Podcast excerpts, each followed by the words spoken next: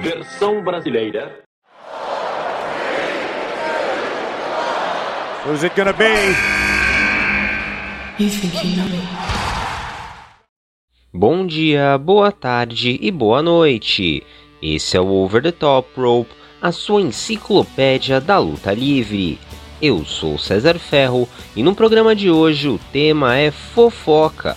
Vou contar para vocês algumas coisas que a WWE não quer que você saiba ou se lembre sobre o todo poderoso Vince McMahon.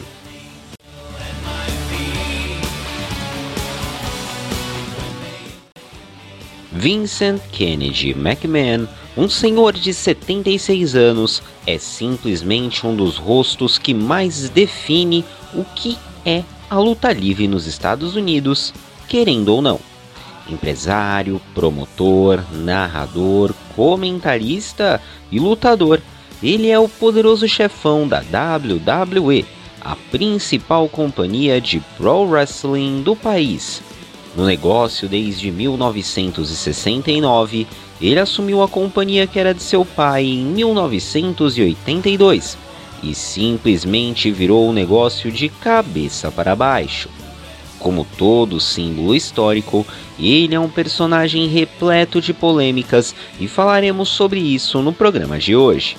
Mas quando eu falo sobre polêmicas, não digo as demissões em massa ou escolhas meio esquisitas de booking, mas sim coisas que a WWE simplesmente preferiria que os fãs esquecessem.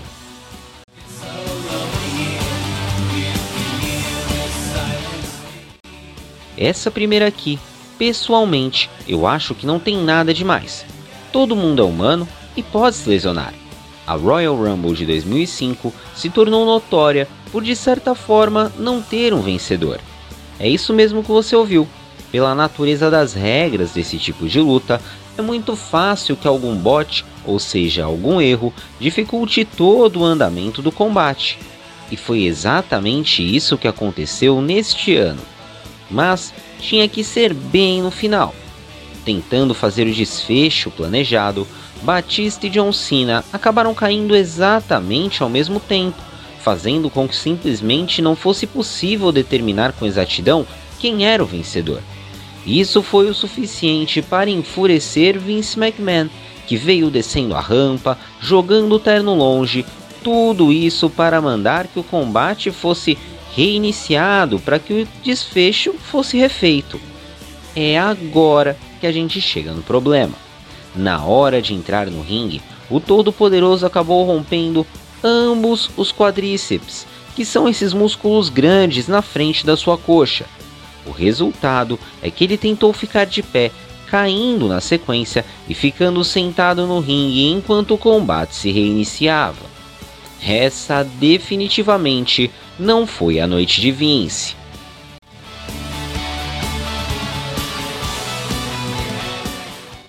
Eu comentei com vocês isso em um dos primeiros programas, se não me engano, mas fato é: tudo pode virar uma história na luta livre, desde romances e rejeição, histórias de bullying e superação, mas também coisas que tocam mais em um lado religioso ou sobrenatural. E é sobre isso que vamos falar agora.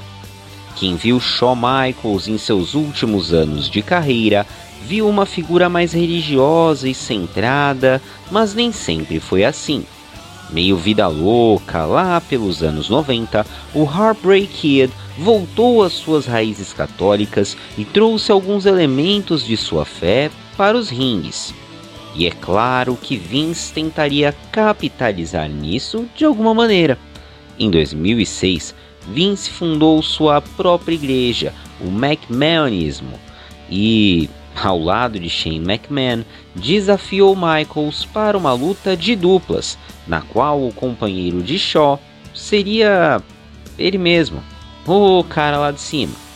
Eles chegaram até mesmo a retratar a entrada do Todo-Poderoso com um facho de luz que descia a rampa. No mínimo, curioso.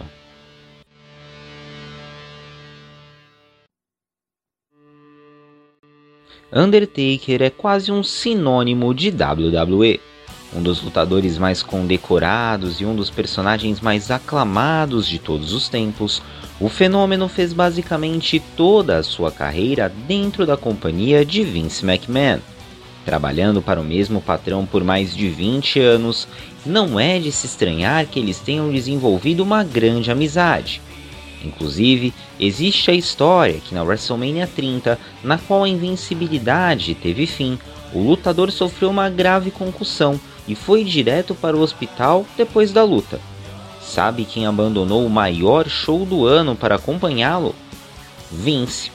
Não é à toa que o próprio dono da WWE irá induzi-lo no Hall da Fama. Mas o objetivo desse programa é causar polêmica. Então, vamos deixar essas boas histórias de lado. Em 2003, o Homem Morto e Vince estavam em rivalidade, passando nem Wi-Fi após ser desafiado para uma luta cujo objetivo era enterrar o oponente vivo. Vince disparou que ia colocar fogo na casa de Undertaker e fazer com que a mulher dele fosse estuprada por uma gangue de motoqueiros. É, acho que dessa vez ele foi longe demais até para um amigo.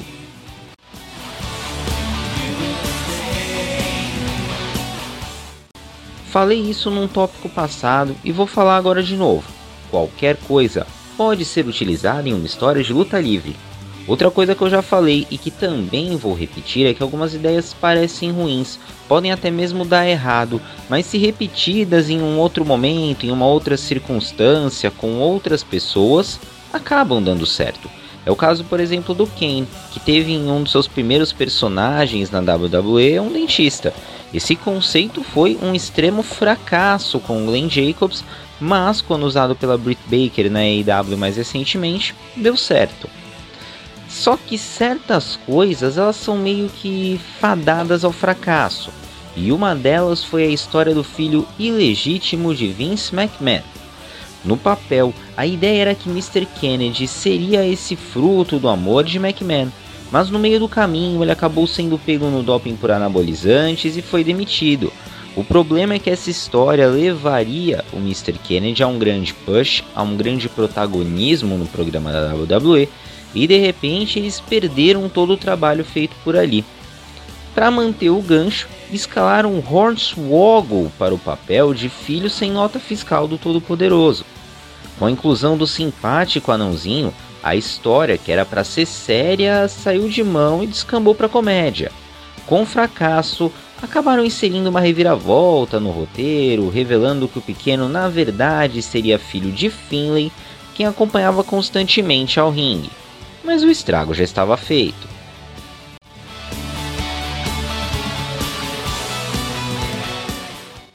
E pensar em um filho de Vince McMahon fora do casamento não seria nada de se espantar.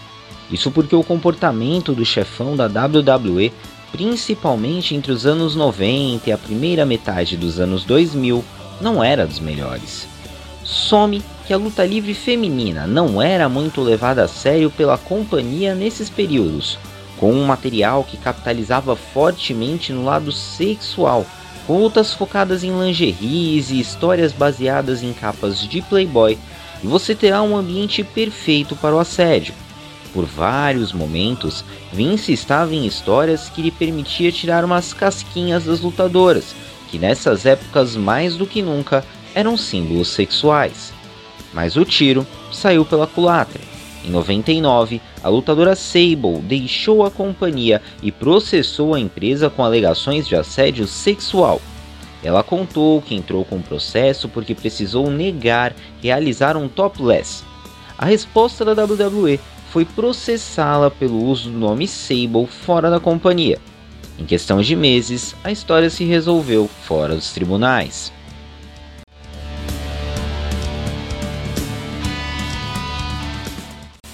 E você deve estar pensando, pelo amor, a mulher desse tal de Vince McMahon não deve querer passar nem na frente da WWE. Só que não é bem assim. A dona Linda McMahon não só tem algumas participações na companhia, como já esteve inclusive presente em segmentos polêmicos com seu marido.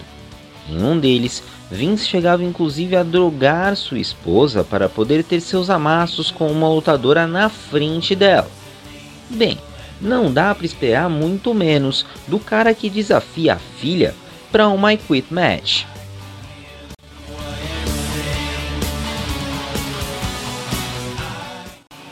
Se ser parte da família de McMahon já é difícil, ser empregado na WWE é ainda mais complexo. E não, eu nem estou falando da falta de liberdade criativa, de não poder ter outras fontes de renda ou de não saber se ainda terá emprego amanhã. Voltando ao contexto da década de 90, onde a televisão era a terra de ninguém. Aqui no Brasil mesmo, tínhamos a banheira de Gugu, por exemplo. Mas voltando à WWE, Vince McMahon tinha uma maneira bem específica de humilhar seus desafetos na frente das câmeras. Existia algo chamado Kiss My Ass Club, que é bem literal. O velho simplesmente abaixava as calças e fazia as pessoas beijarem sua bunda. E não pense que isso era coisa de jobber não.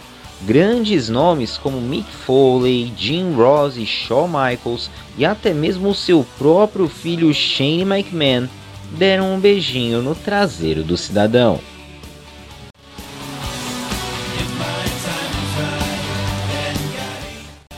Esse daqui está na lista de esquecimentos, mas não é polêmico ou vergonhoso, e sim talvez um dos poucos fracassos da carreira de Vince McMahon, a XFL.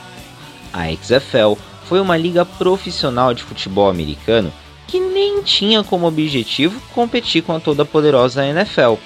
A ideia é que os jogos dessa liga ocorressem no entre temporadas longo da principal do esporte no mundo. Mas o negócio não foi para frente, principalmente pela falta de interesse dos fãs. Além das equipes não contarem com a tradição das franquias da NFL, algumas regras do jogo foram modificadas e não caíram no gosto dos torcedores. A competição não chegou sequer a completar sua primeira temporada. Abro um parênteses aqui no programa porque eu acho interessante citar isso. A XFL tentou voltar em 2020, mas como quase tudo em 2020, teve uma parada abrupta. Em abril do mesmo ano, Dwayne The Rock Johnson, junto a outros investidores, injetaram quase 80 milhões de reais na liga para salvá-la da falência. Segundo as notícias mais recentes, a estimativa é que em 2023 a liga volte à atividade e, mais do que nunca, não competirá com a NFL, e sim servirá como uma espécie de território de desenvolvimento da liga. Basicamente, a XFL testará tecnologias e inovações que podem aumentar a segurança e a saúde dos atletas.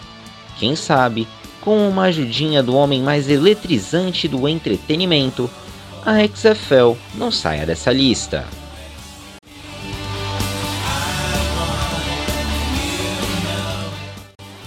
Na verdade, pode-se dizer que, no ramo dos esportes, o único sucesso real de Vince McMahon foi na luta livre.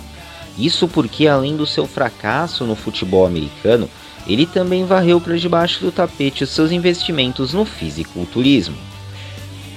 Hoje eu tô meio saudosista e repetindo várias coisas que já falei em outros programas, então vamos manter esse movimento. Principalmente na década de 80, a WWE era conhecida como a Terra dos Gigantes. Isso porque investia em lutadores fortemente musculosos, sem a intenção de fazer trocadilho, e muitos deles vindo inclusive do fisiculturismo. Então, nada mais justo do que migrar de uma vez para esse negócio, não? Logo no começo dos anos 90, Vince McMahon lançou a World Bodybuilding Federation. Diferente da XFL, que funcionava totalmente como uma entidade à parte, a WBF tinha até mesmo alguns crossovers com a WWF.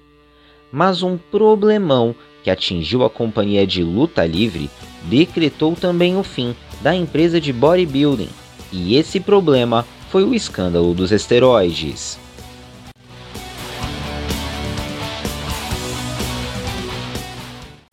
O escândalo dos esteroides foi, provavelmente, a maior crise vivida pela WWE em toda a sua história.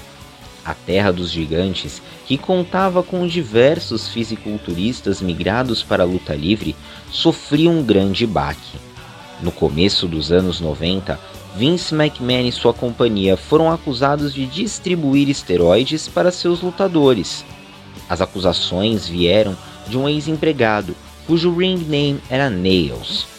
Ele alegou que Vince havia mandado ele tomar esteroides. O negócio pegou fogo mesmo quando ninguém menos que Hulk Hogan foi testemunha de acusação. Apesar de estar do lado oposto, o Hulkster disse que McMahon nunca lhe deu anabolizantes. Vince se negou a se declarar culpado e por pouco foi inocentado. Nesse meio tempo, a companhia ia quase à falência e a sombra das Monday Night Wars começava a surgir. Apesar disso, todo esse problema teve seu lado positivo com o cerco se fechando sobre os big mans, a companhia começou a investir naqueles que seriam as grandes estrelas do período. Os pequenos Bret Hart de 1,83, Shawn Michaels de 1,85.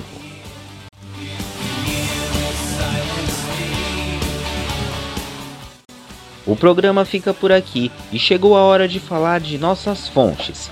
Esse programa foi baseado em um vídeo do canal What Culture Wrestling, e o link está na descrição. Se você quer acompanhar notícias sobre o mundo da luta livre nacional e internacional, nos acompanhe nas redes sociais. No Twitter, somos o OTTR BR e no Instagram, Over the Top Rope Brasil. São notícias diárias, muita informação, muita resenha também. Então, te espero lá. E até o próximo programa.